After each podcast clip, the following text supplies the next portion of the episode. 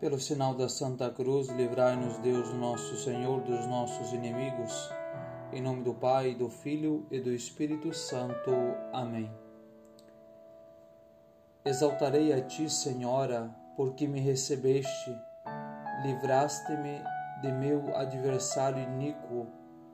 Vira-te para mim e vivifica-me e tira-me dos portões da morte e do redemoinho das tribulações que me cercam. Pelo poder e pela magnificência de tua direita, destrói e dissipa todos os meus adversários. E te oferecerei um sacrifício de louvor e exaltarei a tua glória com maior devoção.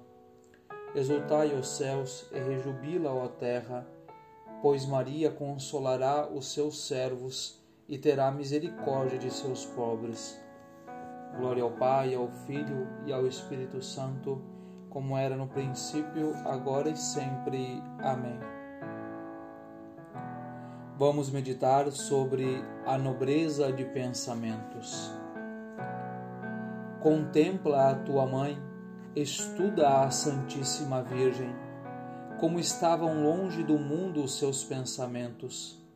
Por isso, apenas o conheceu, fugiu-lhe como se temesse contaminar-se com o seu hálito pestífero e envenenador.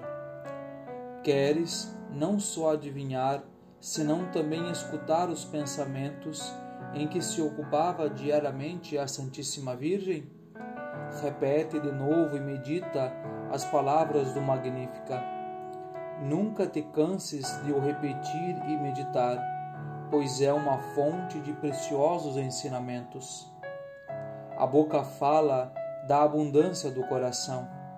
Poderás, portanto, conhecer por essas palavras o que ela pensava e o que ela sentia, pensamentos de gratidão para com Deus, avaliando os seus dons pela importância e grandeza dos mesmos, pela bondade do Senhor que lhe dava, pela pequenez de quem os recebia e pelo amor com que Deus lhes prodigalizava vê como aceita alegremente todas essas graças, não para se engrandecer, mas para obsequiar ao seu benfeitor e para o glorificar cada vez mais.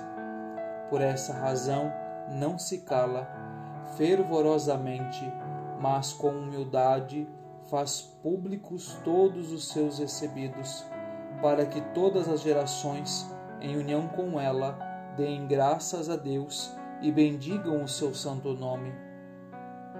Deseja pagar e corresponder a tantos benefícios, servindo em santidade e justiça durante a vida inteira e agradando-lhe não só os benefícios particulares, como também todos os benefícios dispensados aos homens, e em especial o imenso benefício da redenção em cumprimento da promessa que Deus tinha feito a Abraão e a sua descendência. Este é o sublime magnífica, estes os pensamentos que a Virgem nos descobre. Que pensamentos tão dignos, tão nobres, tão santos. Com essas palavras, Maria ensina-nos o verdadeiro fim e o objetivo principal da nossa vida isto é, conhecer, louvar, servir e glorificar a Deus com todos os nossos pensamentos, palavras e obras. Deve ser essa a nossa preocupação constante.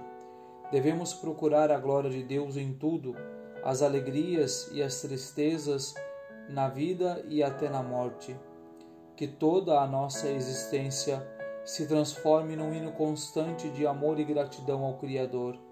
É assim que procedes? Preocupas-te somente com a glória de Deus?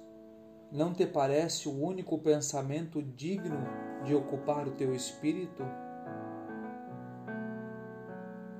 Rainha do céu, alegrai-vos, aleluia, porque quem merecestes trazer em vosso seio, aleluia, ressuscitou como disse, aleluia. Rogai por nós a Deus, aleluia. Exultai e alegrai-vos, ó Virgem Maria, aleluia. porque o Senhor ressuscitou verdadeiramente. Aleluia. Oremos. Ó Deus, que vos dignastes alegrar o mundo com a ressurreição do vosso Filho Jesus Cristo, Senhor nosso. Concedei-nos, vos suplicamos, que por sua mãe, a Virgem Maria, alcancemos as alegrias da vida eterna. Pelo mesmo Jesus Cristo, Senhor nosso. Amém.